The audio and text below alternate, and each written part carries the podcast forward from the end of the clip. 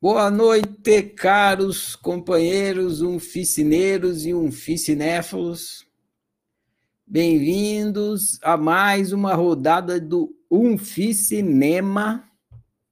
Hoje vamos conversar sobre o filme Uma Mente Brilhante, A Beautiful Mind, que conta a história do John Nash, famoso, nosso famoso e querido John Nash, tão popular aqui na oficina. Né? Muito, vou abrir meu bloco de notas aqui. Está aberto. Pronto. Muito bem. A cada filme que a gente assiste durante o ciclo de estudos está relacionado a algum livro do ciclo de estudos nem, nem sempre o filme inteiro está relacionado, às vezes um aspecto do filme, uma parte do filme, uma perspectiva do filme está relacionada ao livro da semana. A, nessa semana, a gente estudou o livro é, Realidade Multimídia. E esse filme está relacionado ao, ao livro Realidade Multimídia, eu inclusive cito no livro o John Nash e a experiência dele para falar da realidade multimídia. Ah, então, espero que vocês tenham aproveitado é, o filme para complemento pedagógico aí do estudo da realidade multimídia. Claro que o filme tem vários aspectos, vocês fiquem à vontade para comentar tudo que veio tudo que chegou para vocês. E aí a gente compartilha, cada um compartilha a sua análise. Chegou aqui com 20 e sai com 200, né? Não sei se já ouviram uma frase assim: informação é a única coisa que quanto mais você compartilha, você compartilha e você não perde e o outro ganha. Né? Então, se você tiver, quando você tem uma, uma análise, um pensamento, uma informação, você doa, você não perde a sua e o outro ainda ganha. a gente vai fazer isso aqui, cada um doando a sua análise. Até por isso que a gente chega com 20 e sai com 200, né? Ah, todo mundo ganha. Então é isso. É, conforme vocês forem levantando a mão, eu vou aqui abrindo o microfone para vocês. Vocês se vocês puderem, abre o vídeo também, que é legal vocês falarem com áudio e vídeo, porque está gravando. Quem for assistir vai ver o rosto de vocês e a análise ao mesmo tempo. Então, conforme vocês forem levantando a mão, eu vou liberando e a gente vai fazendo a nossa rodada aí de análise do filme. É, é isso. Então, sem mais delongas, podemos começar. Quem quiser já falar, levanta a mão aí que eu vou liberando e eu vou anotando aqui a sequência. Quem quer começar hoje? Levanta a mão aí. Tô, tô. Alguém tem que puxar a fila, gente. Se vocês ficarem todos acanhados aí. Beleza, Valquíria. Aqui, então, aí, isso aí. Primeira Valquíria, depois você, tá, Rafael? Ela foi primeira.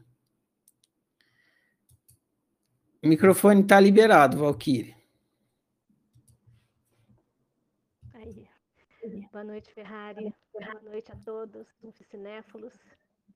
Eu sempre Boa noite. esperando alguém aí tocar na frente de você segundo, mas hoje, hoje eu acho que eu tive que ser a primeira. Bom, é, esse filme, é, é, eu acho ele bastante interessante, né? Porque eu vejo ele assim, que ele mostra é, duas perspectivas de se olhar a experiência humana. Né? O John Nash, ali no começo do filme, ele olhava a vida dele de uma perspectiva mental, né? um, um matemático extremamente racional, é, buscava lógica em tudo.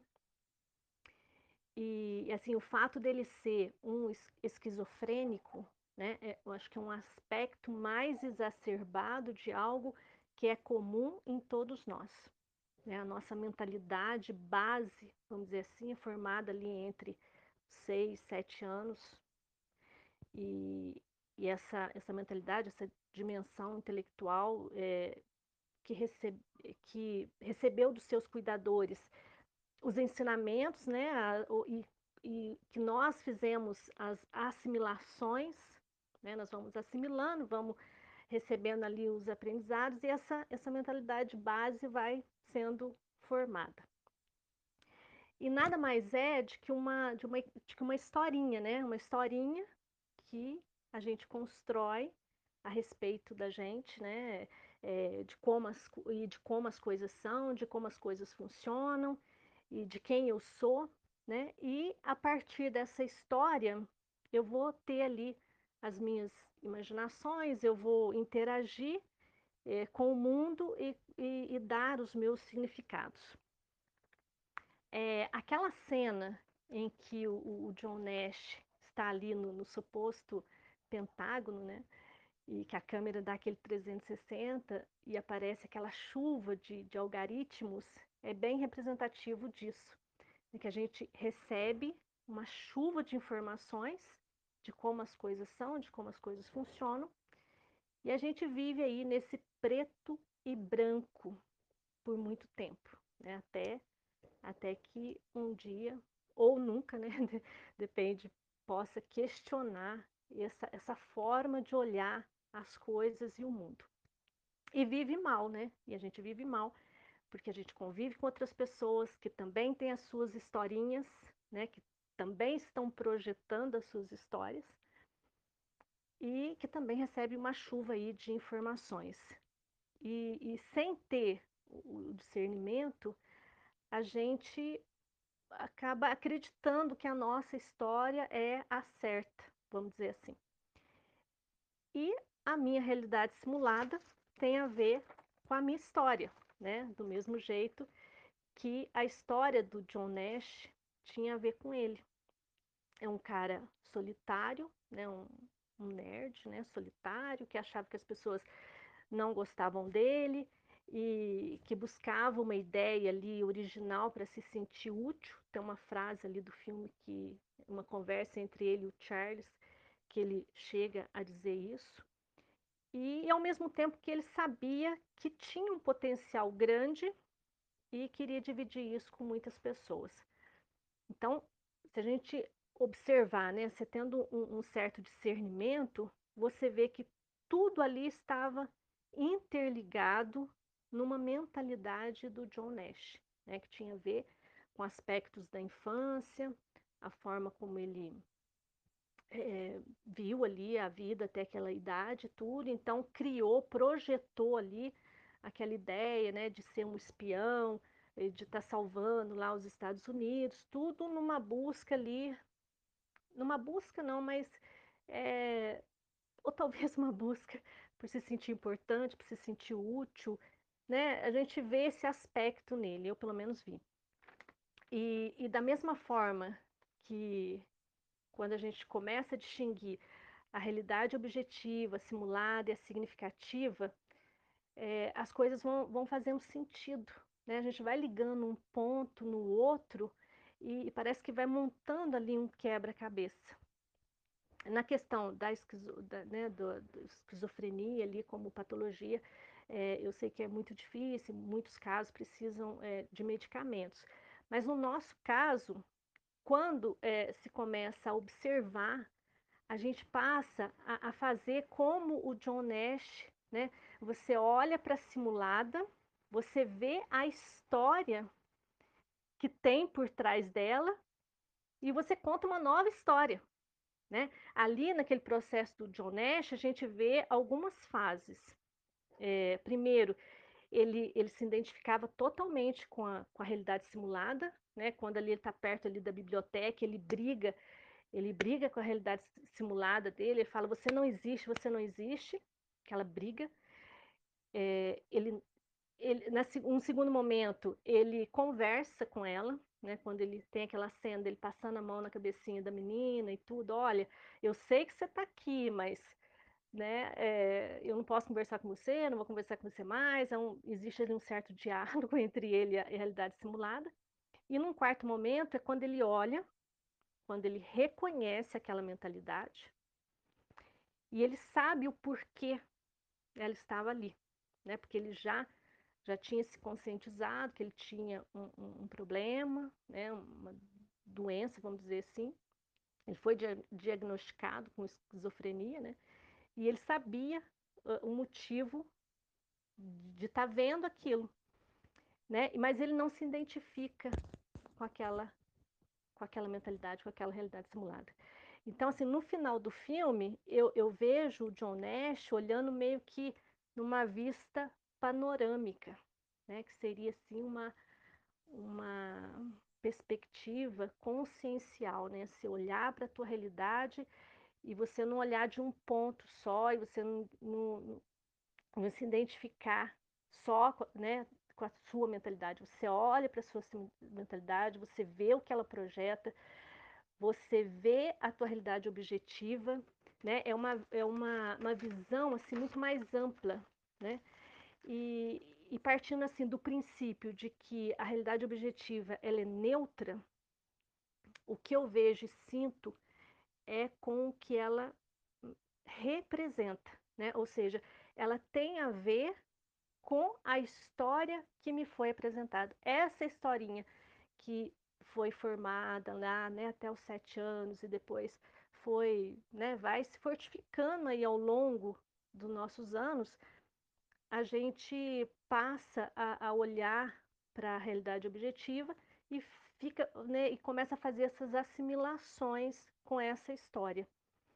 Se eu faço essa ligação, né, eu, eu vejo esse, eu faço esse link com, com, lá da minha infância, eu, eu posso também optar mudar esse esse significado que eu estou dando para essa representatividade. Então, eu olho, eu sei que tem a ver com essa história, eu vejo que tem um equívoco nisso, né, que não é a forma que eu hoje é, vejo as coisas, e portanto eu mudo essa forma de olhar. E também não cobro do outro que o outro entenda essa minha historinha, porque eu sei que o outro também tem a historinha dele. Eu acho que foi é, isso aí mais que me chamou a atenção dessa, desse filme aí do, do John Nash, Uma Mente Brilhante. Bom demais, Valquíria. Valeu a análise, valeu o compartilhamento. É, começamos bem aqui. Vamos prosseguir. Ah, Rafael, depois João Kleber. Então. Tu, tu, tu,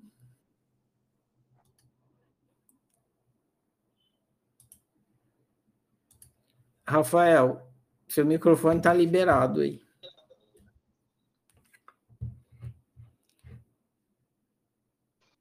Pronto! E deu certo. É, Manda. O, sobre o a história né, do nosso querido John Nash dentro do realidade multimídia é interessante, né? O filme prega peça na gente. É, mais um ponto que logo no começo já chama atenção. Assim, muito que eu vou falar vai ser meio que chovendo molhado, porque a Valkyrie ela deu um show, viu? Como você falou, ela começou, começamos muito bem, né? Ela fez uma, uma abordagem bem, bem legal, bem completa, né, da coisa. Mas em suma, é, apresentado John Nash, né? É apresentado John Nash. E, e, mostra que ele tem a mente muito, muito envolvida, muito é, é, focada, ele está muito abs absorvido, está muito é, introspecto dentro da mente dele com a questão do, dos números, com a questão da matemática, com a questão do com a questão do, do, do, dos cálculos e tal, né? Aí, aí entrando dentro do que é posto no livro Realidade Multimídia, o John, Nash, o John Nash ele confunde a realidade objetiva com a segunda realidade, né? Com a, a realidade a realidade interna, na realidade das memórias, né? Aí e, e a realidade significativa dele é toda focada nessa realidade interna, nessa, nessa realidade da imaginação, nessa realidade da, da, da, das memórias, a ponto que ele confunde as duas realidades. E como você bem pontua, né, Ferrari? Ele não vive bem, ele tem problemas com relacionamentos, ele não consegue se relacionar bem com as pessoas, ele não consegue é, saber desenvolver, é, é, se desenvolver com, com o trato, com as palavras, ele não sabe se expressar, é, e, e por aí vai, né? A até que na parte onde ele é perseguido pelos russos, né? É, eu, eu brinquei assistindo o filme dizendo as doses de paranoia foram atualizadas. Que, que ele tem essa tendência tal, né? Ele tem essa tendência à, à paranoia, tinha, tinha essa, essa tendência a enxergar tudo e dar significado a tudo baseado na realidade interna dele. Ele não sabe, ele não sabia diferenciar as realidades. E por isso ele não vivia bem, né, como você bem pontua. É isso, né? O, o os nossos relacionamentos interpessoais, início eu enxergando, eu enxergando ele, eu me vi muito nele. Eu me vi muito no personagem, me vi muito no personagem. É um personagem altamente inteligente, porém que essa inteligente, essa inteligência dele é mal utilizada. Mal utilizada porque ele não sabe separar as realidades, ele não sabe utilizar a perspectiva da realidade a favor dele. Ele não sabe utilizar a perspectiva da realidade a favor dele. E eu digo isso de mim, né? Eu tô, tô aprendendo isso e nesse ponto eu sou grato à oficina que aos poucos eu estou é, ganhando mais destreza da questão para poder utilizar isso a meu favor, né? É, então, se o John Nash tivesse passado pela pelo ciclo Eureka, tivesse passado pela oficina, ele não tinha passado por esses problemas, né? Como acho que é, como você bem fala, né? Então é isso, né? Esse é, o, é, o, é, é a minha perspectiva do filme, que se a gente confundir as realidades, se a gente confundir as realidades, a gente acaba estando aqui, estando aqui, mas não sabendo distinguir o aqui, né? Estando preso em realidades alternativas criadas por nós mesmos, né? A verdadeira cocriação, né? Por assim dizer. Só que uma cocriação que no final não ajuda ninguém a nada e principalmente traz prejuízo para si mesmo. É isso, essa é a minha perspectiva do filme. Grato. Valeu, Rafael. Grato pelo compartilhamento, pela análise. Vamos seguir aqui. É, João, você tinha levantado a mão, vou liberar. Cadê você aqui? Levanta a mão de novo, João. Isso. Depois vai você, tá, Cid? Pronto, João, seu microfone está liberado. Você clica mais uma vez aí para desbloquear ele. Isso. Boa noite, João. Boa, boa noite, pessoal. Primeiro dizer que eu não cliquei, foi, foi sem querer, mas já que eu estou aqui, eu sou calouro, mas vamos lá. É, eu sou a pessoa que lhe pedi para entrar e você me disse que só em janeiro de 2023 e eu estou aceitando que a consciência me diga isso, mas eu vou estar tá ali de vez em quando pedindo, me bota aí como aluno retardatário, tá? mas enfim. É, o que eu trago, que é uma coisa provavelmente muito superficial, tá, tá me ouvindo? Estou ouvindo, sim. Eu silenciei aqui para ah, você tá. ficar em destaque. Ok, ok.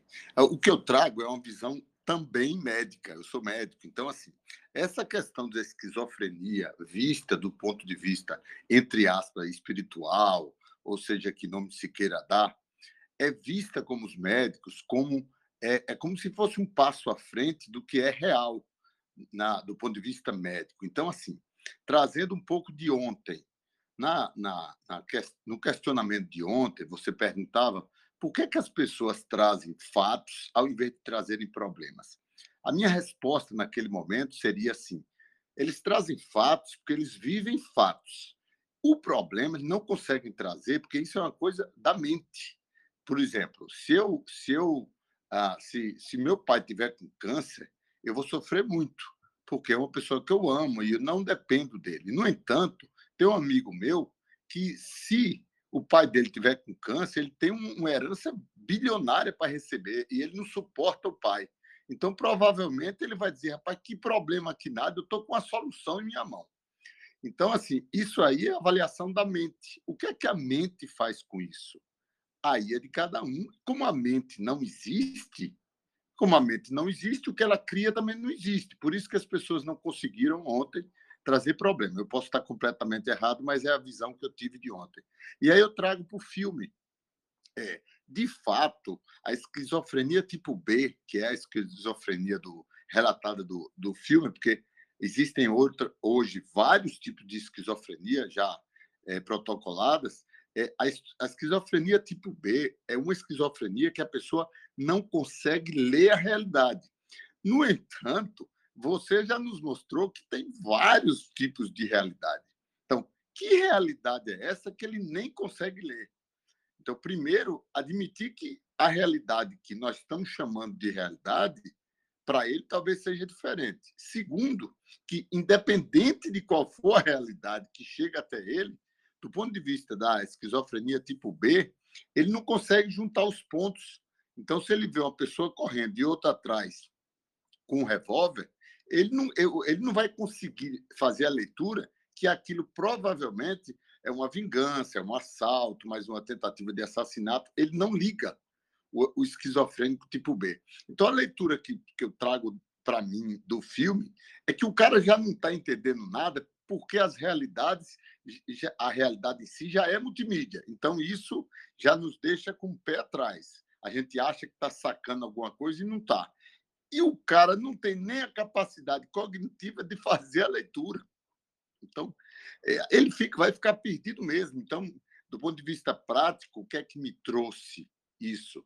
Nós não estamos sacando nada. A única coisa que eu consigo sacar é uma coisa que eu aprendi através de você aí, que a Simone me indicou seu canal, me dizendo o seguinte: a única coisa que eu consigo sacar é o que é real para mim, aqui, nesse momento, aonde eu estou, o sentimento que está me passando, qual a interpretação que vocês estão fazendo do que eu estou falando. Isso tudo é real para mim. Ponto final. Obrigado. Valeu, João. Beleza? Bom demais. Valeu o compartilhamento. É, fica sempre à vontade para participar. Eu vou prosseguir agora para o próximo compartilhador aqui. Ó. A Cid diretamente da Austrália. Good night, Sid. No, good morning, Sid.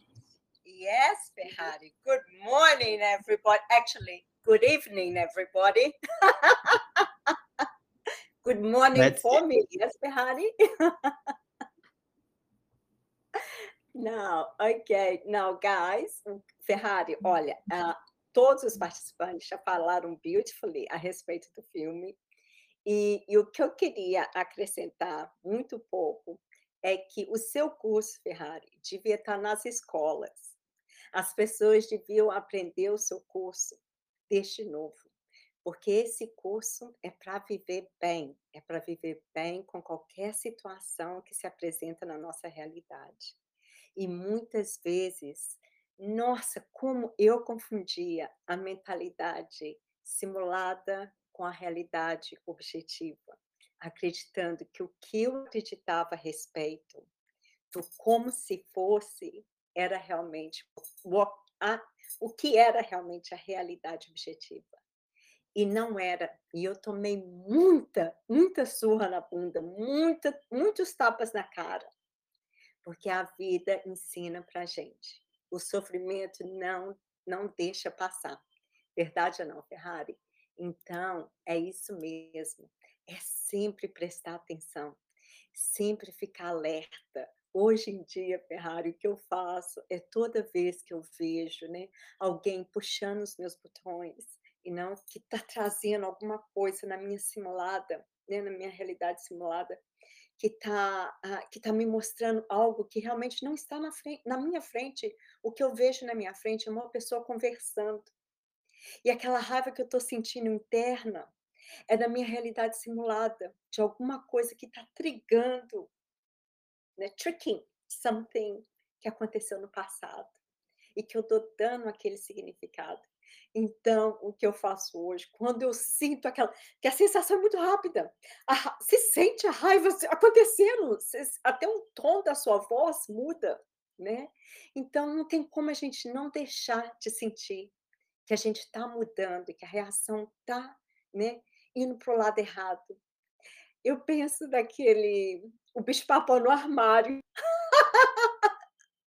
Ferrari, esse é o meu mantra virou o meu mantra. O bicho, ah, quando eu vejo essa sensação, o bicho papão no armário está saindo. E isso me volta, Ferrari. Que bênção! Você não sabe. Você me salvou de ser uma esquizofrênica que nem um John Nash.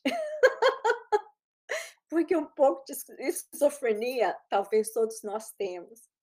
Mas hoje eu não preciso de avançar a ponto de confundir e criar relações em desacordo comigo.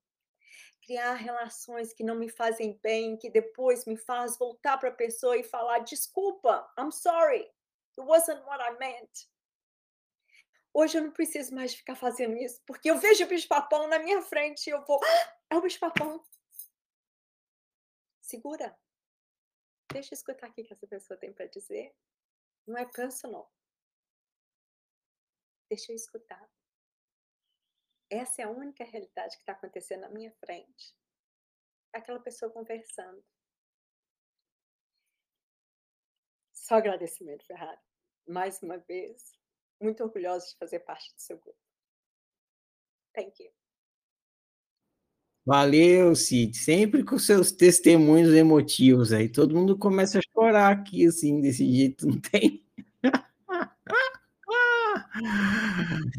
Mas é, é, isso aí, a sua unicidade é essa, vai nela, não tem problema não. É, é que bom que a gente é todo diversificado aqui, cada um oferece o que tem, aí fica rico. Valeu, Cid, vou prosseguir aqui. É, Luana. Tá liberado, Luana. Clica aí mais uma vez. Isso. Ah, eu achei que eu estava mais para frente, mas tudo bem, ainda estou elaborando a ideia. Liga sua câmera aí para a gente ver, criatura. Ai, você sabe que eu não gosto. Ué, tá de bobs? É quase isso. Tá de Ai. bobs. Pera lá. Ah, nossa, então vai, tu acrescentou um desafio extra aqui na parada. Vamos lá. Deixa eu desligar.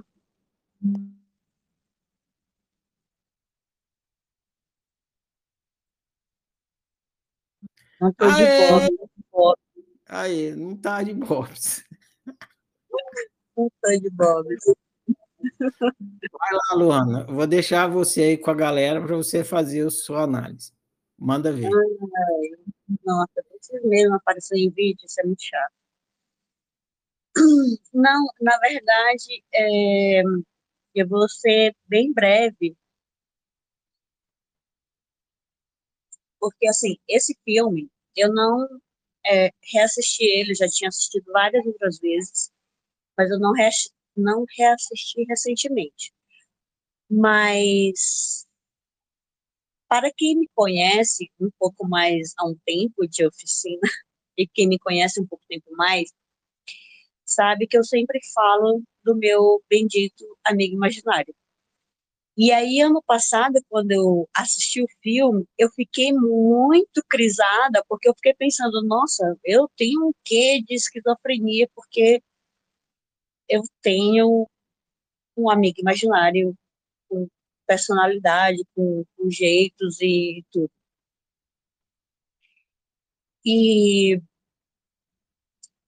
eu fiquei ano passado, eu lembro que ano passado teve esse filme, e eu fiquei muito mal com essa sensação. e ainda estou lidando com ela. Eu percebo que a minha realidade simulada ela é muito rica até para alguém que é tão racional, tão materialista como eu, até que eu acho que ela é muito rica. E, e aí, é, recentemente você compartilhou um vídeo, um texto com, com a, lá no grupo. Nossa, eu tinha visto aqui o, o nome do texto, eu esqueci. Falando da, dos três processos, digamos assim, os três, quatro processos para o despertar existencial. E me chamou muita atenção com relação à permanência, que é característica do ser, e da impermanência, que é característica do, do observado, do que é observado. E, a, e no filme tem um, tre que é quando John Nash entende que, que a realidade simulada dele não é real, é justamente quando ele percebe que a menina, a criança, ela não envelhece. Ele fala isso até, tem um trecho até que ele fala isso, assim, ela não envelhece, é quando ele entende. Então, aí eu, eu trouxe isso para o meu dilema com a minha realidade simulada, barra imaginação, barra amigo imaginário. É, que eu não consigo ainda, diferente do John Nash, eu não consigo separar essas coisas, assim. E aí eu acho que isso fala muito com a minha dificuldade de entender essa parte existencial uh, que porque ela é muito misturada. Assim, embora eu tenha uma mente cartesiana, embora eu tenha uma mente que é, que precisa de explicações lógicas, mas na prática, na prática, ela é muito misturada. Então, eu meio que eu me solidarizo com o personagem, porque ele não, até boa parte do, do tempo da vida dele, ele não consegue identificar, não consegue fazer essa separação. E eu já estou aqui, o quê? Dois anos é pouco? Eu sei que é pouco. Mas é, é como eu falei uma vez numa tarefa, assim, às vezes vem uma sensação de que, nossa, tô entendendo, mas aí volta o negócio. Volta para os meus freios, freios, para os meus conceitos, para os meus tudo, enfim. Então, esse filme, ele me intriga muito, porque eu tenho muito eu tenho medo, muito medo de descobrir que eu estou num nível ali de esquizofrenia, por tudo, por como eu percebo a, a realidade, como eu percebo fatos, como eu percebo os significantes. É, então, é mais um, um, um depoimento de solidariedade com o personagem do que uma análise crítica do filme e tudo mais. E colocar o vídeo deu uma travada especial no negócio. é isso o que eu tenho para falar hoje. Mas você foi bem aí com o vídeo e tudo. Bom demais, Luana. Valeu, valeu ter ligado o vídeo, valeu o testemunho aí. Eu vou seguir aqui. É, acho que a hora que eu falar a minha parte aqui no final, vai colaborar aí com suas questões, tá bom? Abraço, mano. Próximo é a Nilceia, depois o William, tá? Nilceia levantou a mão primeiro, William, depois vai você. Nilceia, seu microfone está liberado. Ferrari, foi um descuido, viu? Não sei como. Eu realmente não toquei no. Me perdoe. Tudo bem, mas. Mas estou ouvindo vocês, por... tá? Mas estou ouvindo com atenção. Tá bom, bom ouvir sua voz também. Vou passar para o William. Valeu, tchau. Então é com você, William Serpa. Tá liberado, William. Aí, ó. Bar... Agora é só com a barba feita, agora é só galã. Aí. É uma apresentação um pouco melhor, né? Tá ótimo. Bom, esse eu filme eu já tinha assistido ele uma vez. Oi, Ferrari. Vou ficar aqui quietinho e você conversa com nós aqui, tá bom? Tá legal. Eu já tinha assistido o filme uma vez, né, há muitos, muitos anos, e a visão, como sempre, né, você assistindo novamente, ela muda totalmente, né, o entendimento, né, a absorção do que está sendo mostrado. E esse filme ele mostra a vida do matemático, né, o John Nash, né, um, um matemático que faz matemática aplicada, para quem não sabe, a matemática aplicada é o ramo da matemática que vai propor soluções para problemas do dia a dia, do cotidiano, né? E isso aí tem em todo lugar, né? A gente vê, por exemplo, um sub-ramo da matemática aplicada, que é a modelagem, né? Então, você vai ver no mercado, por exemplo, é, um produto que foi elaborado através da modelagem para, por exemplo, um pote de iogurte, para é, gastar o menor material possível e também reter a temperatura, não, não esquentar no maior tempo possível, né? Então, você vai ver isso por uma série de coisas. Um pote de azeitona, para ele parecer, para a azeitona parecer maior na artilheira, né? É, estudando a refração da luz ali dentro do vidro, para o consumidor ter a impressão que a, que a azeitona é maior do que ela realmente é, né? Então, tem uma série de estudos né, na, na matemática aplicada voltada para modelagem, que são esses problemas assim de, da área de produção e tal. E o John Nash, ele, ele atuava nessa área, mas na área de, naquela época, né, 47, começo da Guerra Fria, que é aquele conflito velado entre os Estados Unidos e a União Soviética, né, que começou em 47, então ele, a história dele se passa nesse contexto lá no filme, né, da Guerra Fria, do início da Guerra Fria. E, e aí a matemática que ele vai fazer, aplicada lá, além de outras coisas, vai ser para soluções de é, como, como é, descobrir códigos, né? É, descriptografar mensagens, né? Além de outras coisas que ele faz, né? Uma que ele ficou mais famoso, que é a que faz parte, que ele ampliou o conceito de teoria dos jogos, né, que é uma teoria matemática criada por von Neumann, né, onde você tem jogadores e uma estratégia para vencer, e ele ampliou esse conceito, né, com a teoria que chamava equilíbrio de Nash, para fazer que não só um ganhe, mas o grupo ganhe, né, é, na, fica bem evidente lá no filme, na parte que ele fala que eles estão no bar, né, que tem a loira, e eles e ele diz que para todo mundo é, ser feliz, eles não devem todos irem na loira, né? Então, é, ser o, o grupo agir em, em cooperação. Né? Então, a matemática que ele fez, que ganhou o prêmio Nobel, foi, foi essa teoria, equilíbrio de Nash, ampliando o conceito de teoria dos jogos do von Neumann.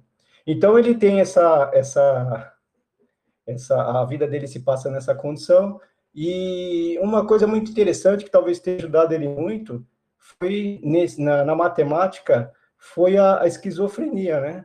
Porque lá no filme também mostra que por ele não ter um relacionamento interpessoal, ele vivia muito sozinho, né? E ele não aceitava as crenças alheias. Ele não queria estudar junto com os outros, ele queria estudar sozinho, porque ele mesmo fala lá que a ah, estudar é perder tempo, é tirar criatividade, porque vão inserir um monte de, de ideias, de conteúdos que não são seus em você, e a sua criatividade vai ser abafada, né?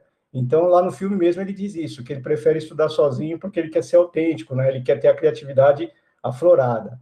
Então, ele acaba estudando sozinho. Essa aí entra naquela parte do livro, né? Que fala lá das crenças, a crença equivocada, né? Que é aquela crença mal correlacionada, e a, e a, e a boa crença, né? Que é aquela crença tirada pela nossa experimentação, que a gente conclui é, essa crença com nossa experimentação. É a, essa correlação que eu vi aí nessa parte do filme com o livro que a gente está estudando.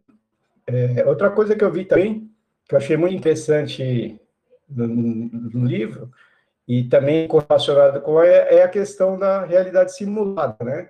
Que ele vivia parte do tempo é, com a realidade objetiva e parte do tempo com a realidade simulada. Né? Então, ele, e, e, ou ele misturava as duas, não fazia separação das duas. Então, ele tinha esses momentos aí que contrasta com o que foi explicado no livro. Né? Ele não tinha o discernimento de vida-doença, né?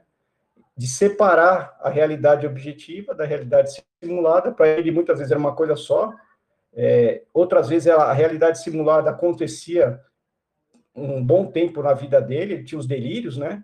Ele aquela parte que ele coloca os decifra os códigos da revista que não existem, tudo na cabeça dele, coloca os envelopes naquela casa abandonada e tal. Ele está vivendo na realidade simulada, ele não está nem confundindo, ele está vivendo na, na uma realidade simulada o tempo todo, né? Então ele confunde ali as realidades e também às vezes vive na simulada como se fosse a realidade objetiva. E dentro do contexto da Guerra Fria, né, que é, também é mostrado no é o pano de fundo do filme, né? Você tem de um lado lá os americanos, que no começo do filme eles já se põem como os mocinhos do mundo, né? Que as melhores mentes e que eles têm que resolver é, as questões para poder permanecer a liberdade, a democracia e, e coloca o, o, no caso a União Soviética como uma vilã, né? Como uma agressora. Então o Outro, outra correlação que eu queria fazer desse filme é com aquela música que você colocou no, aí no chat, né? Que é a do Renato Russo, né? De, dos enlatados das nove às seis, né? Esse filme também ele, ele aborda essa questão, né? Filme é, é, um massificador de cultura, né? E o americano ele é muito inteligente, né? Em propagar a cultura dele através dos filmes, né? E nesse filme eles vão fazer isso. Né? Então, a cultura americana, né, o pensamento americano é o pensamento é, correto, é o pensamento é, democrático, liberal e tal, e, o, e o, no caso, o pensamento do, do, da União Soviética é o pensamento é, opressor, violento, enfim, representa o pão, né? Então, no começo do filme já aparece essa questão aí do, dos enlatados americanos que chegam para a gente, né? É, filme é um enlatado também, né? A película vem numa lata, né? E cai bem aquela música do Renato Russo também para explicar é, que a gente é formado por um monte de crenças, né? Principalmente da cultura americana e europeia, que não fazem parte da nossa cultura, mas estão impregnadas na gente, né? E a gente muitas vezes tem a visão equivocada porque aceita elas como sendo uma crença experimentada por nós e aprovada por nós, mas não. A gente está imerso nessa cultura, né? É, há muito tempo e vive mal por isso, né? E, porque a cultura americana, por exemplo, é uma cultura que ela é, tem vários aspectos positivos, mas tem vários aspectos negativos, por exemplo, como alimentação, né? Hambúrguer, massas, tal, esse tipo de coisa, que é tipicamente americano, esse estilo, e aí traz um mal danado para a saúde, e a gente acaba tendo essa como uma crença que é uma crença boa e a gente acaba é, se prejudicando, né, de, de, de, formas.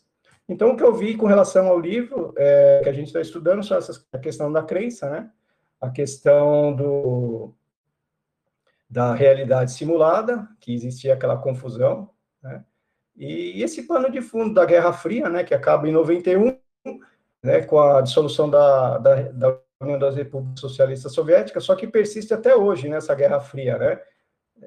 Principalmente no imaginário né, das pessoas, né? Então tem muita gente que está ainda nessa, nessa coisa de teoria da conspiração e tal, em função da Guerra Fria, né? É, oficialmente ela acaba em 91. E é isso. A minha análise do filme é, é essa. Valeu, William. Bom demais. Agradeço aí a, o seu análise, o seu compartilhamento. Vamos ver aqui se tem mais alguém querendo é, compartilhar. Alguém mais assistiu o filme e quer compartilhar a sua análise? Temos o Tiago. Vai lá, Tiago, liberado. Boa noite. Opa, peraí, deixa eu tirar o fone que ele sempre Mas tá boa a minha voz? Tá boa. Tá. tá. Então, beleza. Beleza. É... Eu fiquei pensando durante o filme, né, sobre a diferença, diferença do John Nash das pessoas normais. Né? por que, que ele não consegue discernir entre a realidade objetiva e a realidade simulada. Aí me ocorreu o pensamento, por que que eu consigo? Como que eu consigo? Como aconteceu isso, né? E eu não sei, não lembro. Como que a gente consegue, né? Por que que a gente consegue? Parece que já está na nossa cultura aprender, né? Diferença de imaginação, diferença do que a gente aprende nos sentidos já é, parece mais intuitivo, né? E para ele, por alguma condição, não é. Mas aí eu percebi também que quanto à realidade significativa, a gente não aprende tão bem, né? E a gente não diferencia tão bem. É, a gente confunde muito os significados que a gente dá com o que está lá no objeto, né? A gente confunde muito assim a olhar para uma pessoa e achar ela chata e achar que ela é chata mesmo e não é uma coisa que a gente está pensando dela. A gente confunde muito as nossas crenças com verdade, né? Com verdade indubitável, que é óbvio que está ali e é óbvio que é assim que, que funciona. E, e tanto é que quando eu percebi, né, que eu fazia isso, foi uma grande surpresa. E eu também fiquei me perguntando por que que, né, a gente não é tão fácil diferenciar isso quanto é da simulada, né? Por que que a gente não aprende assim tão fácil, tão natural, quanto a gente aprende com a simulada? É, eu acho que são mais que eu queria trazer são mais essas reflexões do que do que respostas de uma análise. Eu lembrei que eu vi em algum lugar que os gatos, por exemplo, não, não diferenciam o sonho da realidade, né, da, da objetiva. E eu acho interessante perceber que a gente consegue, mas eu não sei, a gente aprendeu isso, a gente não sabia, né, em certo ponto, quando a gente era bebê, como funcionam essas coisas. Mas o fato é que a gente consegue aprender, né, a diferenciar uh, em relação às crenças e em relação uh, aos significados. E nosso trabalho, então, ao longo da vida é fazer essa diferenciação, igual o John Nash fazia, né? Para ele era uma dificuldade, era um, uma luta para ele diferenciar a simulada do objetivo. E para a gente é uma luta diferenciar né, o significado do significante, né? De perceber, não, não, eu tô caindo na, na minha própria lábia de novo, eu tô caindo no meu o meu costume de achar que isso é desse jeito mesmo. E é por isso que eu preciso olhar de novo e ressignificar isso, né? Então é isso que eu tenho por hoje. Valeu.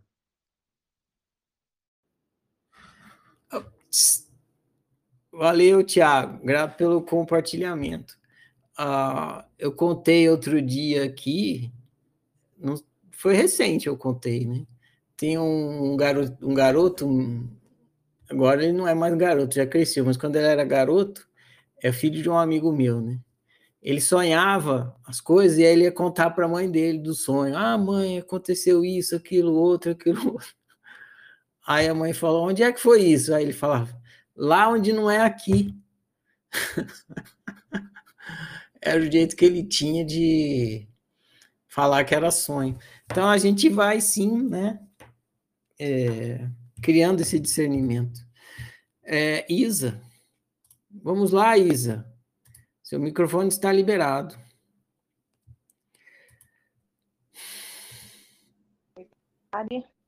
Boa noite, pessoal. Boa noite? Isa. Ui. Então,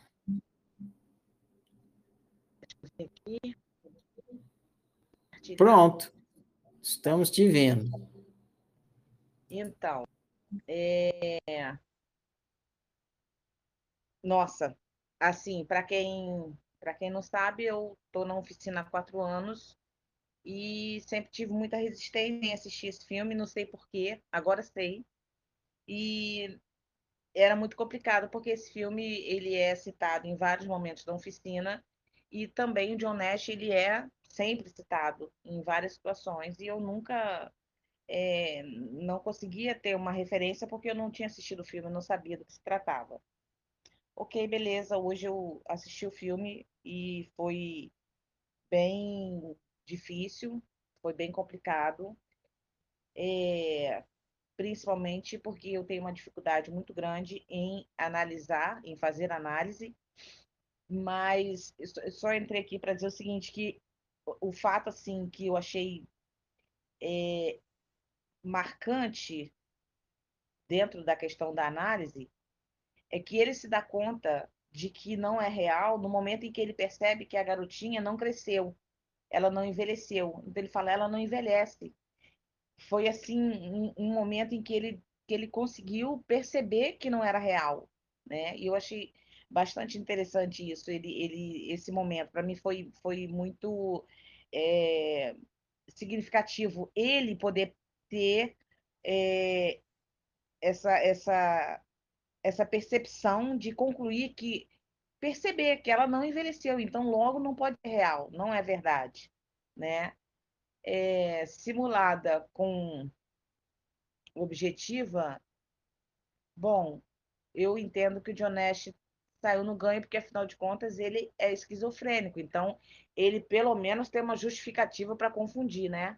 complicada é que a gente, não, não sendo esquizofrênico, como que a gente explica essa confusão que a gente faz o tempo todo.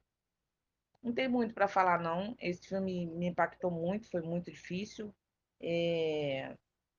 Mas justamente porque, para a questão da análise, é uma coisa muito difícil para mim. Mas é... eu queria só mesmo compartilhar, assim, dentro do contexto de análise, o momento em que ele olha para a garotinha e percebe que, que então não é real, porque se fosse real, ela não estaria com aquela idade ainda. Então, é isso. Valeu, Isa. É, esse é, realmente é o ponto-chave. Grato pelo seu compartilhamento, Isa. Vamos aqui seguir, vamos ver se tem mais alguém que quer compartilhar. Ficou bem aí na, no vídeo, viu, Isa? tá certo. Tchau, Isa. Alguém mais assistiu o filme e quer compartilhar a sua análise? Só levantar a mãozinha azulzinha aí.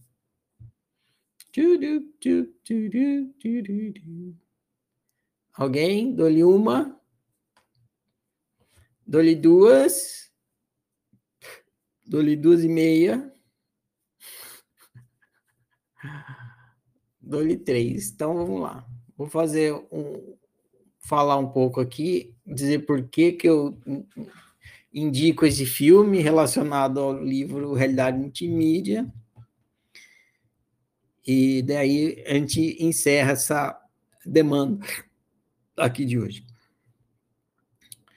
Ah, uma, uma coisa que eu observei é que o, o, John Nash, se ele fosse, se a gente fosse trollar ele, a gente pode chamar ele de John Nerd, né? o John Nerd, o John Nash.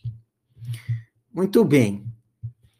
Ah, como que eu vou dizer isso aqui para vocês? É, quero fazer uma analogia para vocês fazerem uma reflexão e entenderem o meu ponto aqui. Imagine que você é, ganhe. Vou dizer, vou fazer assim, vou ver essa imagem na cabeça, eu vou usar isso. Imagine você é uma criança e te coloquem dentro de um avião e fala e te dão a possibilidade de você pilotar o avião provavelmente ninguém aqui pilotou um avião, mas a gente já tem uma ideia de que é cheio de botão ali para tudo quanto é lado e tal, não é tão simples assim como mexer num controle remoto de televisão, que às vezes também é complicado. Né? Então, o que, que vai acontecer? A criança, na hora que ela for pilotar o avião, ela, o avião vai capotar ou não, nem vai sair do chão e tal, não vai dar muito certo que, que, que eu estou querendo dizer com essa analogia? Que a gente, é, quando a gente vem brincar de ser humano, a gente re, experimenta dentro das possibilidades da natureza humana uma ferramenta que está muito além da nossa capacidade de usar no começo. A gente é, não tem habilidade no uso de uma das ferramentas que vem na natureza humana e a gente acaba colocando os pés pelas mãos. e o que poderia nos ajudar acaba nos prejudicando. Que ferramenta é essa? É a imaginação, né? que na, no livro Realidade Multimídia recebe o nome de é, mídia da realidade simulada simplificando, vou usar o termo imaginação para falar. Ah, muitas e muitas vezes a imaginação ela é tomada como vilã, vilã da história. Quer dizer que muitas ah, vezes vão vão se vão falar mal da imaginação, vão dizer que a gente vive mal por conta da imaginação algumas escolas é, filosóficas, espiritualistas, vão chamar a imaginação de mente. Vão falar ah, que a culpa é da mente, que a mente atrapalha tudo e não sei o quê, entra a mente no lugar, lá, lá. E daí vive mal. Tem a ver, né? Porque se não tivesse a mente, não ia acontecer as coisas, se não tivesse a imaginação, não ia acontecer as coisas que acontecem porque a imaginação existe. A gente experimenta a imaginação, é realidade. Mas o, a culpa não é da imaginação em si, porque a imaginação em si, ela é só uma ferramenta. E se a gente souber usar a ferramenta, isso aí não vai ter problema. Isso acontece para toda e qualquer ferramenta. Por isso que eu comecei fazendo a analogia com a criança no tentando na, na cadeira do piloto do avião lá, tentando pilotar o avião. O problema não é que tem um monte de coisa ali para criança. O problema é que todas aquelas ferramentas, aquelas coisas que fazem o avião voar, não está sobre o domínio da criança, ela não, não entende como é que funciona aquilo lá. Então, se ela apertar um botão errado ali, não vai dar certo. Outra analogia seria você colocar o mouse na mão de uma criança né, bem pequena e falar para ela ir navegar ou fazer alguma coisa no computador. Vai dar merda, né? Aliás, de vez em quando, não sei se vocês já tiveram essa experiência, de receber mensagem assim no celular, tudo estranho, assim, né? Ou então um monte de emoji, ou, ou figurinha, assim, de um amigo seu, você fala, ô louco, o que está acontecendo, né? Aí passa um tempo, seu amigo manda uma mensagem falando assim: desculpa, meu, meu filho pegou meu celular. E. Ou então, de áudio mesmo, né? O filho mexendo no celular manda áudio para todos os amigos e tal. Ah, então, o problema não é da ferramenta, nunca é da ferramenta. Porque a ferramenta é só ferramenta, a ferramenta não tem consciência, a ferramenta não sabe o que faz, a ferramenta não tem vontade própria. Então, nunca que a culpa, o, o problema da, do que acontece é da ferramenta em si. É sempre o usuário que não, não tem competência para usar aquela ferramenta ah, não sabe como funciona aquela ferramenta, não sabe usar bem aquela ferramenta, acaba usando mal. Aí o mau uso de uma ferramenta resulta em mal viver. Isso acontece com a imaginação. A imaginação é colocada como vilã, mas ela não é vilã. E ela também não é mocinho, ela é uma ferramenta e tudo depende do como que o usuário usa essa ferramenta. Indo para o outro lado, a gente pode ver as coisas fantásticas que a, a, a imaginação possibilita, né? Todo, toda a produção cultural e artística humana acontece por conta da imaginação. Ah, são pessoas que usam a imaginação para pensar é, ideias, pensar histórias, transmitir, transmitir o, o, os seus pensamentos através da, de imagens, transmitir através de música, transmitir através de filmes, tudo isso aí só existe na experiência humana, porque a experiência humana tem imaginação. Retirasse a imaginação, nada disso seria possível. E não é só essa produção artística, por exemplo, a cadeira que você está sentada, sentado, né? O, o, algum engenheiro, arquiteto, é, é engenheiro, né? Ou design, imaginou essa cadeira e aí está sentado nela. Né? O computador, alguém imaginou o computador, está usando o computador.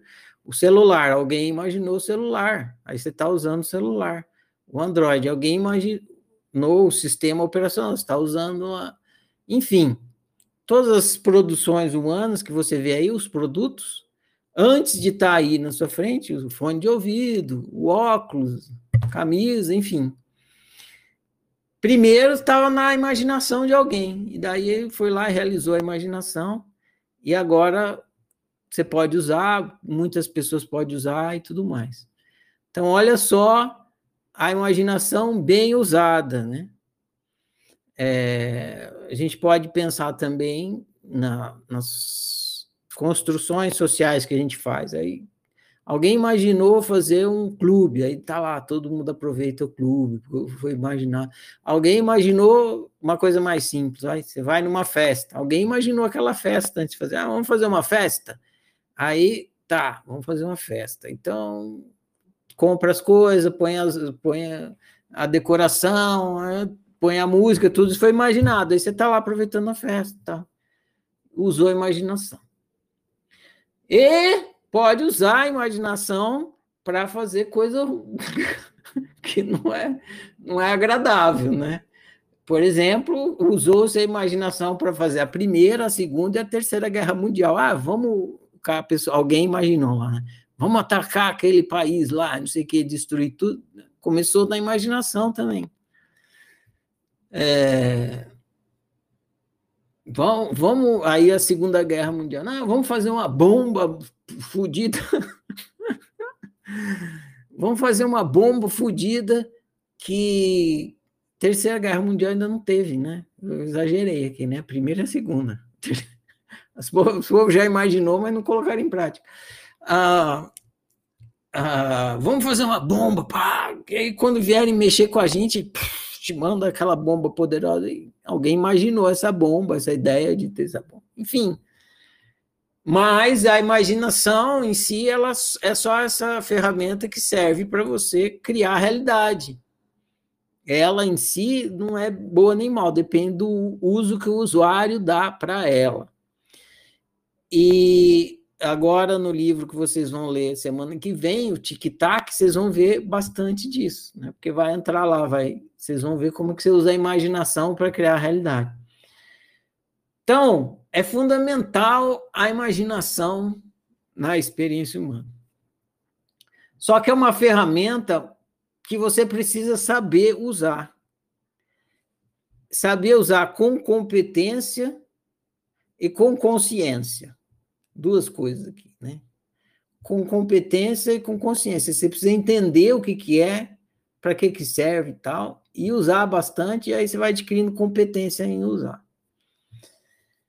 É, dando um testemunho aqui, eu era uma pessoa, sempre fui, né? Mas desde pequeno, que tinha imaginação muito fértil. Ficava, minha cabeça ficava imaginando milhões de coisas. E eu. É, por conta de não ter domínio, não tinha as duas coisas necessárias. Eu não tinha nem a lucidez, eu tinha imaginação fértil, mas eu não sabia lidar bem com aquilo. Era, era, era mais ou menos como dar uma, um avião para uma criança. A minha imaginação era um foguete, só que eu era um, uma criança para usar aquilo, então eu acabava usando mal a minha imaginação e não entendia o que, que era aquilo, né? Então não tinha as duas coisas que eu falei, não tinha lucidez. Resultado, a minha imaginação me causava muito mal viver. Eu vivia mal por conta que eu tinha uma ferramenta muito boa, mas não sabia usar e não tinha lucidez para usar essa ferramenta. E então eu tive que ir desenvolvendo. E aí é, eu comecei a, a adquirir maestria no uso da imaginação é, e entendendo como que eu usava isso de uma forma é, construtiva, que, que produzia bem viver e boa convivência, em vez de produzir para mim mal viver e má convivência. Então, fui, fui investigando a, a ferramenta que eu tinha. O que, que é imaginação? O que, que é isso? Como é que funciona? Para que, que serve? Por que, que é assim e não assado? Então, e fui descobrindo. E, aí, na oficina, hoje em dia, eu ensino, estou dando testemunho aqui para vocês por conta disso e tal. Mas, no começo, quando a gente é, quando a gente vem começando a nossa experiência de, de ser humano lá da infância, a tendência é confundir. Então, o que acontece? A gente vive igual o John Nash. Né? O, o João deu um testemunho aí, ele falou de tipos de esquizofrenia. E, e categorizou o John Nash como esquizofrenia de tipo B. Né? Eu não sei quais são todos os tipos. Mas todo ser humano tem a mesma esquizofrenia que o Nash. Não chega a ser do tipo B, mas quem não confunde realidade simulada com objetiva? Imaginação com realidade objetiva. Toda hora a gente confunde. Então é preciso trabalhar o discernimento. Trabalhar o discernimento para não viver igual o John confundindo ali. Ah, é bem sutil como que a confusão acontece e provoca o mal viver, e a gente não percebe. Vou criar um exemplo aqui ilustrativo, tá? Talvez pareça assim, ah, meio bobo, esdrúxulo, mas é só para vocês entenderem a, a, linha de raciocínio da coisa. Vamos supor que por algum motivo você criou um trauma de alguém que tenha. Você brigou, você tinha um grande amigo, você brigou com esse amigo, você ficou magoado com esse amigo por algum motivo, e esse seu amigo era fã, sei lá, do, do Van Halen. É, é uma banda de heavy metal. Então, do Iron Maiden. Vamos falar, do Iron Maiden. Ele era fã do Iron Maiden. Vocês dois eram super fãs do Iron Maiden. E aí você brigou com seu amigo, ficou magoado com ele.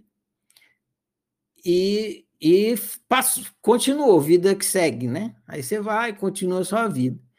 Só que, para você, é, Iron Maiden, seu amigo, é, é coisa inseparável, né? coisa inseparável. Daí um dia você está conversando, você encontra uma outra pessoa que está usando a camiseta do Iron Maiden. E está lá dentro da sua cabeça que Iron Maiden está ligado àquele seu amigo que você adorava, mas te magoou, que foi, fez alguma coisa com você que deixou você muito bravo com ele. Aí você vê uma outra pessoa com a camisa do Iron Maiden e aí você começa a não gostar da pessoa. De graça, assim, tipo, tipo de graça, parece que é de graça. Você olha e fala, porra, você nem lembra que é, você não consegue entender que a, a pessoa tá com a camisa do Iron Maiden e tá ligado com aquele seu amigo.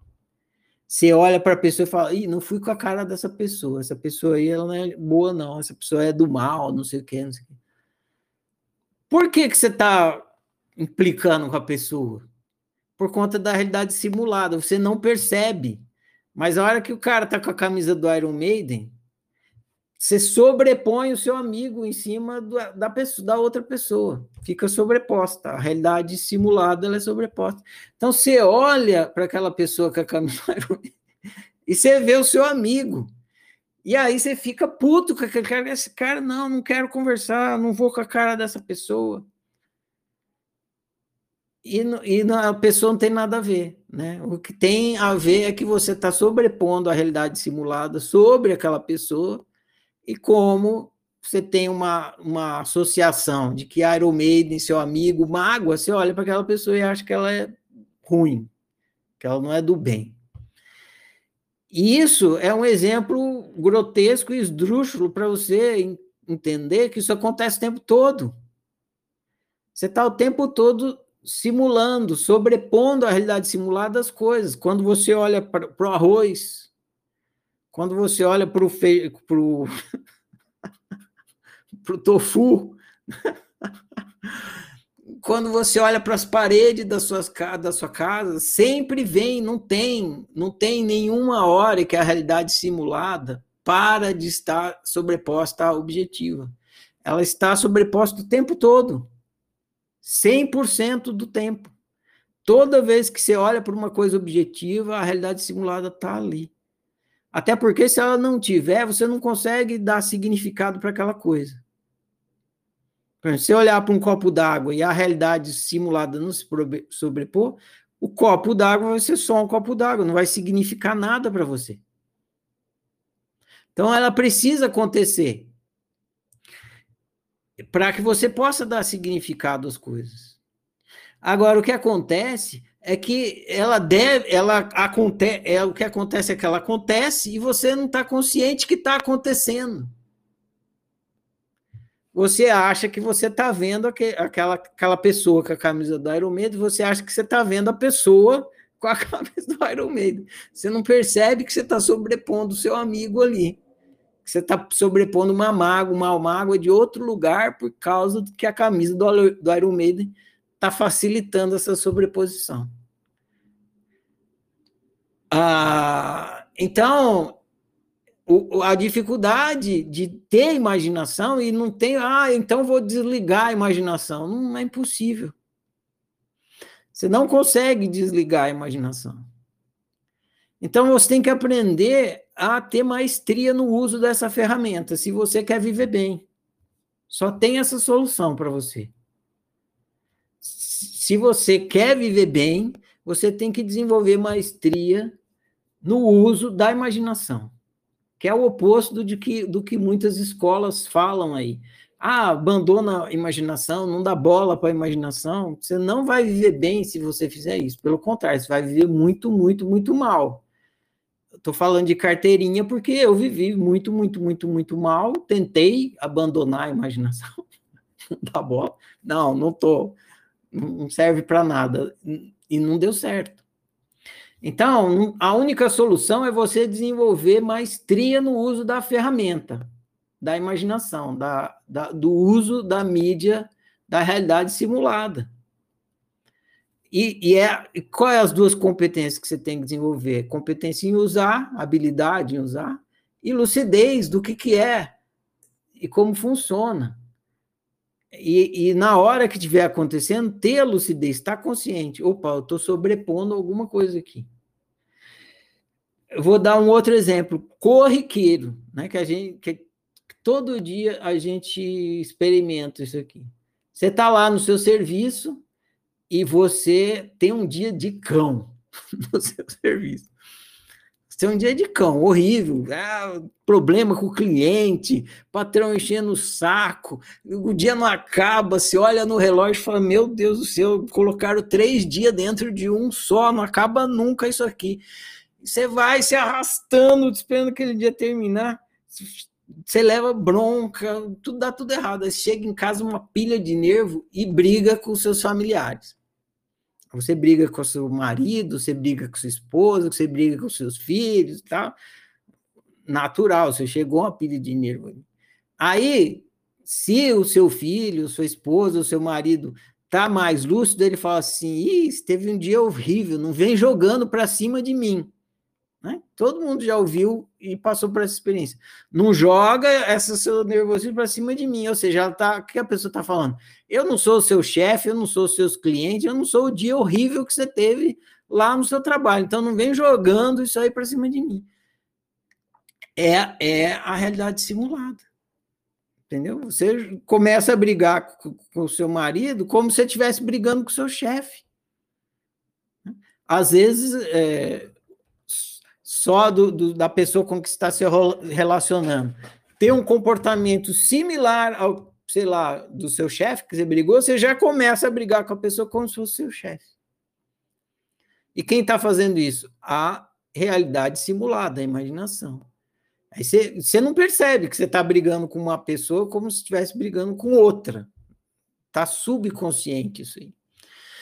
Então é preciso ficar consciente para evitar isso. Que na hora que começa, fala, olha, nada a ver, né? Deixa o serviço no serviço, chega em casa, é outra, outra história, é outra realidade, é, é, é outro, você não fica com a imaginação naquela realidade objetiva, que é da, da, da sua casa. Então. Outro, é só exemplo, mas assim, é todo instante, toda hora, ininterruptamente, para todo objeto objetivo que você olha, surge um, uma porrada de realidade simulada. Faz o teste, olha, vai olhando para as coisas. Olha para o dedo, olha para o nariz, né? olha para a parede, né? olha para a luz, olha para a geladeira, olha para o seu filho, olha para seu...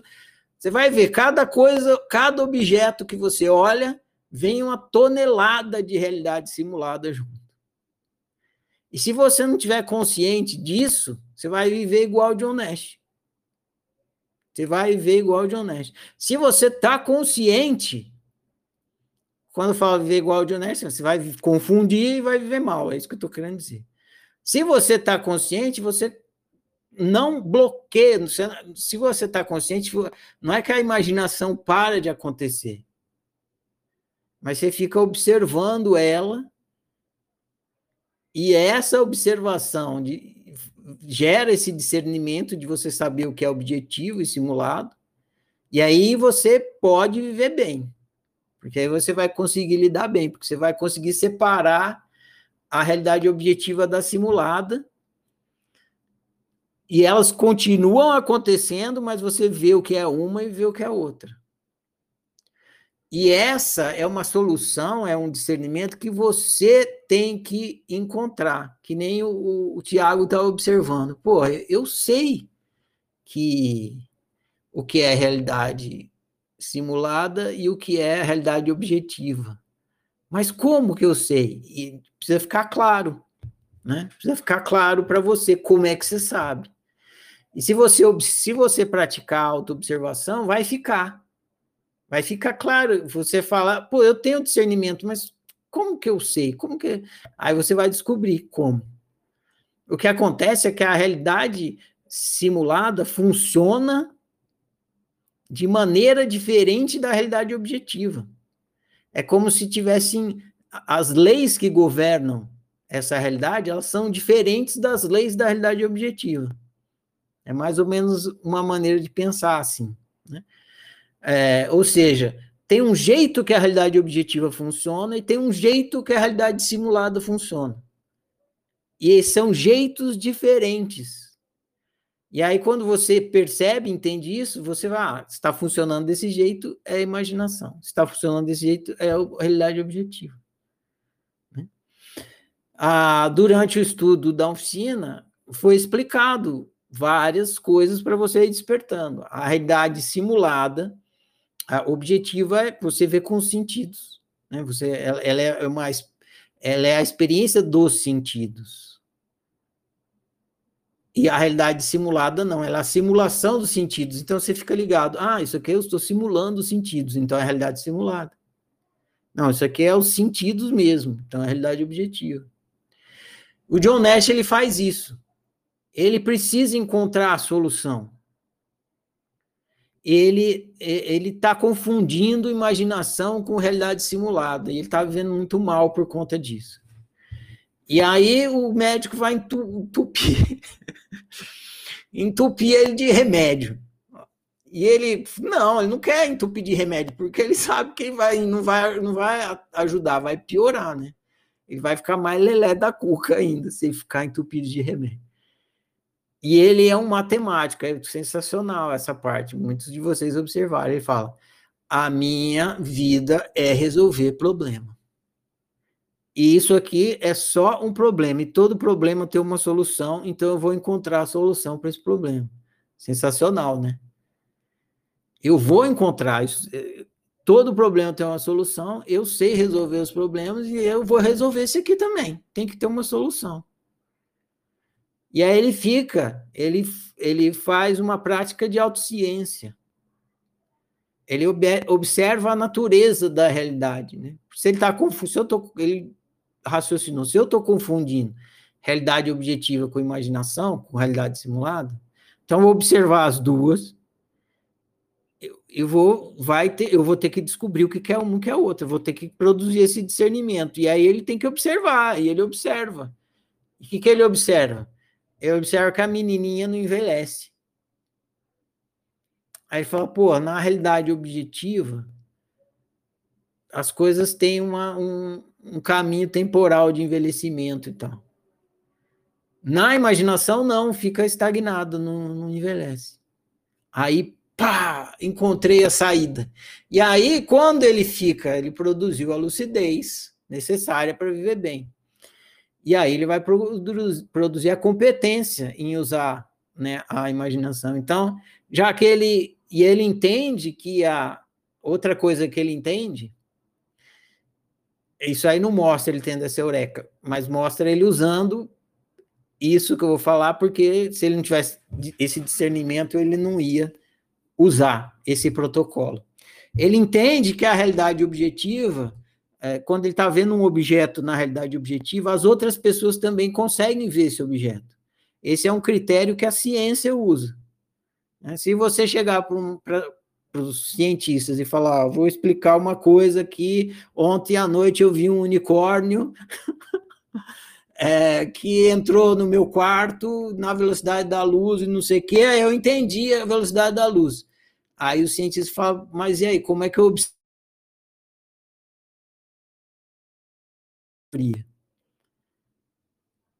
Aí você vai falar, hum, não sei, eu vi assim, eu vi o unicórnio. Vocês não veem unicórnio? Aí o cientista fala, não, a gente não vê unicórnio. Esse, muito menos esse aí que você está falando. Agora, se você trouxer o unicórnio aqui, a gente estuda o unicórnio que está falando. Então, esse é um critério que a ciência usa. Quando, o, quando você tem um objeto na realidade objetiva, é, você fala, você está vendo aquele objeto, outra pessoa vai falar, tô, tô vendo também. Isso aí entra numa coisa delicada, né, que a gente estudou na, na questão do materialismo, que é isso faz a gente acreditar que todo mundo está vendo a, a, realidade, a mesma. Mas, independente disso, quando você fala uma coisa para uma pessoa, está vendo essa, essa cadeira? Estou vendo. Aí você fala, ah, então é realidade objetiva. Isso é uma das coisas que a criança começa a entender quando ela está crescendo. Né? Agora, o unicórnio só você vê, então é realidade simulada. Então, o que, que o John Nash faz? Ele entende isso também. Aí quando vem uma pessoa nova conversar com ele, ele não sabe se é a imaginação ou se é a pessoa, é a realidade objetiva. O que ele faz? Ele chama um aluno lá, isso é bem no fim do filme, né? Ele chama um aluno lá e fala: Você está vendo essa pessoa? Aí o aluno fala: estou. Aí ele fala: ah, então é a realidade objetiva. Enfim, o que eu estou querendo dizer aqui, que cada um de nós deve, precisa é, produzir esse discernimento entre o que é realidade simulada e objetiva para poder viver bem. Cada um tem que fazer a mesma coisa que o John Nash, encontrar a saída do problema por si só. Não adianta eu explicar 20 mil vezes se você mesmo não deixar óbvio para você é, esse discernimento do que é a realidade objetiva e simulada. Enquanto você não conseguir, ter essa lucidez e essa competência, você vai viver mal, porque você vai estar tá confundindo as duas realidades. Então, o filme do John Nash ele é sensacional na ilustração do que acontece quando a gente não tem a lucidez, o discernimento e a competência no uso da imaginação. E reforço, para terminar aqui, é isso: você não tem como desligar a sua imaginação. Ela está todo o tempo acontecendo. Ela é uma ferramenta fantástica, extraordinária. Ela é ela que pode te possibilitar realizar coisas fantásticas, extraordinárias. Você vai imaginar essas coisas e você vai colocar essas coisas que você imagina em prática. Então você precisa dela para realizar coisas extraordinárias. Só que se você não tiver clareza, lucidez e maestria no uso da imaginação, A mesma ferramenta que pode te levar para fazer coisas fantásticas vai te levar para o fundo do buraco. Para o fundo, mais profundo do buraco. É, como foi a experiência do John Nash, como é a experiência de pessoas que entram em estados depressivos, por exemplo, né, que ficam lá naquela aquele mundo imaginário que põe ela lá no buraco da depressão, põe num buraco de, de, de, de revolta, que fica só lá, vivendo na imaginação, acaba num, num usando a imaginação para viver bem, acaba só usando para viver mal. E conviver mal. Conviver mal. Porque você está ali confundindo realidade simulada com objetivo e o outro não está. Então você vai criar uma convivência ruim, porque você quer que o outro entre no seu delírio, às vezes. o outro não sabe qual é o seu delírio. E você não sabe qual é o delírio do outro também. Então você precisa estar lúcido, porque quando o outro entra no delírio dele, você não entrar junto. Porque ele entra num delírio simulado e você entra junto, porque você não entende que a pessoa está delirando. Você não tem, se, se você não tem a clareza, a lucidez e o discernimento para lidar com a sua realidade, você não consegue lidar bem com a sua imaginação, com a sua realidade é, simulada, você não consegue lidar bem com a do outro quando ele está usando mal, e ele acaba te prejudicando, mesmo que ele não queira, porque ele só está fazendo aquilo porque ele não sabe usar bem a realidade simulada dele, a imaginação.